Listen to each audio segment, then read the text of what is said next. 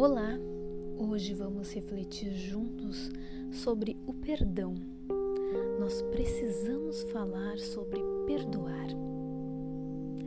Eu decidi trazer esse tema hoje porque há alguns dias ocorreu aqui no Brasil o júri de um caso muito repercutido. Uma fatalidade que vitimou muitos jovens e deixou vários outros feridos aqui no Rio Grande do Sul que despedaçou famílias, que traumatizou centenas de pessoas envolvidas. Não vou entrar aqui na questão de culpabilidade dos réus, pois essa pauta cabe à justiça. O que quero trazer aqui é uma reflexão acerca da dor que essas famílias vivem até hoje. Não sei e jamais quero saber como é a dor de perder um filho, mas com toda certeza é a pior das dores. Filho é um pedaço da gente, literalmente. Durante esses dias acompanhando o júri, tive a impressão de que muitos familiares e alguns sobreviventes parecem não ter perdoado os réus pelo ocorrido. Ao meu ver, deve ser uma missão sobre-humana perdoar alguém que aperta o gatilho na cabeça de uma pessoa que tu ama, que faz isso voluntariamente. Mas por outro lado, Parece mais acessível perdoar quando o que ocorre é um acidente, um mal jamais desejado, como no caso dessa tragédia ocorrida. Mas antes de prosseguir, vamos falar um pouco sobre o que é perdoar. A palavra perdão vem do latim perdonare. Per quer dizer total, completo, e donare, dar, doar, entregar ou seja, doar completamente. Podemos interpretar também como deixar ir, dar, se livrar de algo. Eu gosto mais dessa interpretação. O dicionário online traz o significado de perdão como ação através da qual uma pessoa está dispensada do cumprimento de um dever ou de uma obrigação. Perdoar é liberar alguém, é desfazer laços. O perdão é muitas vezes confundido como algo de bom que tu faz para outra pessoa, mas não. O perdão é um benefício para ti. Deixar ir a raiva, o ódio, o ressentimento e todo sentimento negativo é uma limpeza que tu faz em ti mesmo. O perdão não envolve o outro, a não ser que ele queira. Na maioria das vezes, as pessoas que causam algum mal dolosamente, elas nem querem o perdão de ninguém. Elas não estão nem aí, como dizem. Dar perdão é se desvencilhar da corda que te amarra ao teu inimigo. E não, perdoar não é chamar a pessoa que te causou mal, dar um abraço e desejar tudo de bom. Amar os nossos inimigos foi o mandamento mais difícil que Cristo deixou.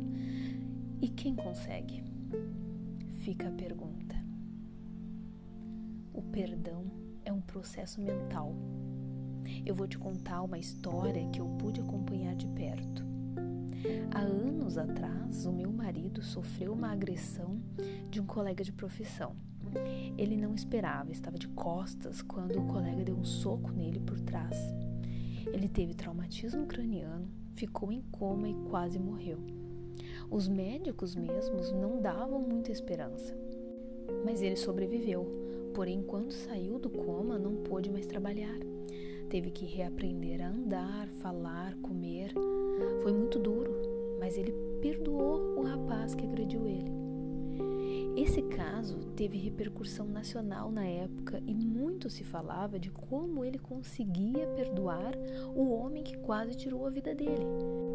Eu gosto muito de uma resposta que meu marido deu uma vez em uma entrevista.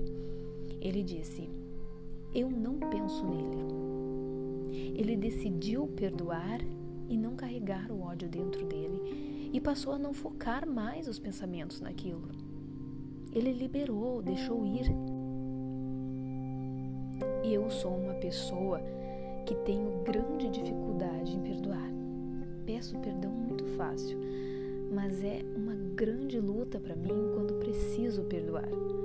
mas vivo exercitando isso na minha vida, no meu dia a dia, e como eu tenho progredido. Eu passei por situações na minha infância que me traumatizaram muito. Tive problemas na escola com bullying e isso me afetou demais, ao ponto de refletir por muito tempo na minha vida, até a idade adulta. Conforme eu percebi que aquela mágoa me prejudicava, eu comecei a fazer o exercício mental de humanizar meus agressores. Tirar aquela imagem de monstro, sabe? Dentre eles tinha um rapaz que era bem mais velho que o restante da turma e tinha obesidade. Ele me torturava psicologicamente com frequência. Hoje eu percebo que com certeza ele tinha muitos problemas psicológicos. Era repetente de muitos anos, não conseguia aprender, tinha problemas de peso e isso tudo com certeza era só a ponta do iceberg que existia na vida dele. Por trás desses problemas, provavelmente existia uma família desestruturada, existia falta de amor, agressões, porque as pessoas só dão aquilo que elas têm. Por que ele me dava o mal? Porque certamente ele recebia isso de outra parte e era isso que ele tinha. Isso se chama reflexo. Por algumas vezes eu também agi com outras pessoas refletindo o mal que eu recebia na escola. É inconsciente, mas acontece o tempo todo. Se tu parar para pensar, vai lembrar de atitudes de reflexo que teve com algumas pessoas que nada de mal te fizeram. Então, a partir do momento que eu humanizei meu algoz, eu senti pena dele. Não senti amor, caridade, nada disso. Apenas pena. Eu fui repetindo esse processo mentalmente com todas as pessoas que me machucaram. E isso me fez tão bem. Desatou os laços que eu tinha com elas. Não somos mais ligados.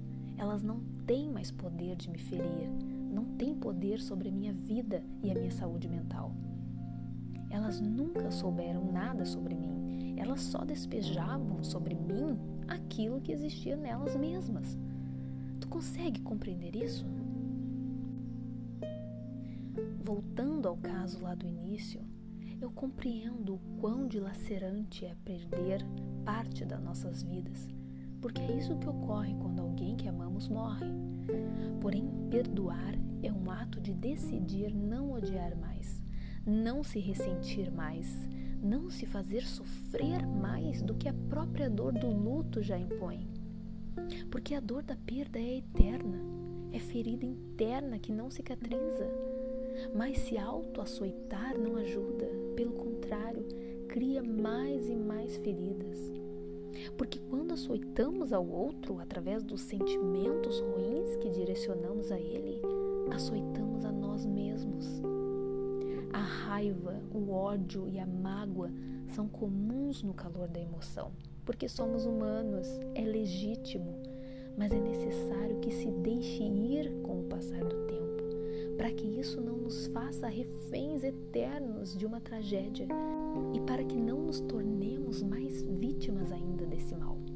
Martin Luther King disse: o perdão é um catalisador que cria a ambiência necessária para uma nova partida, para um reinício. Tu sabe o que um catalisador faz? Na química, é uma substância que aumenta a velocidade de uma reação.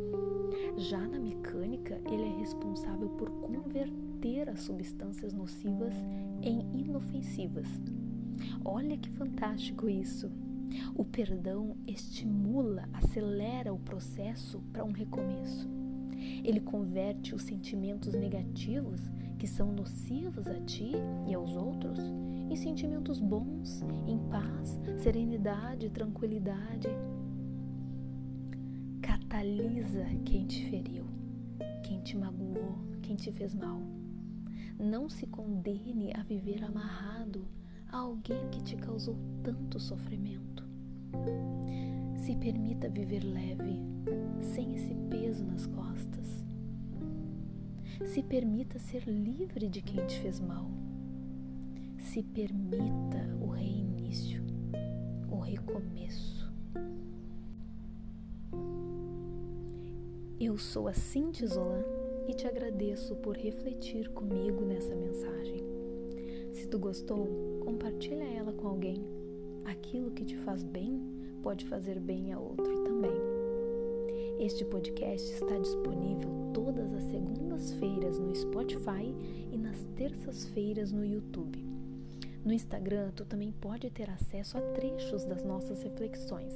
É só seguir lá. Na próxima semana, refletiremos juntos novamente sobre mais um grande tema. Te espero!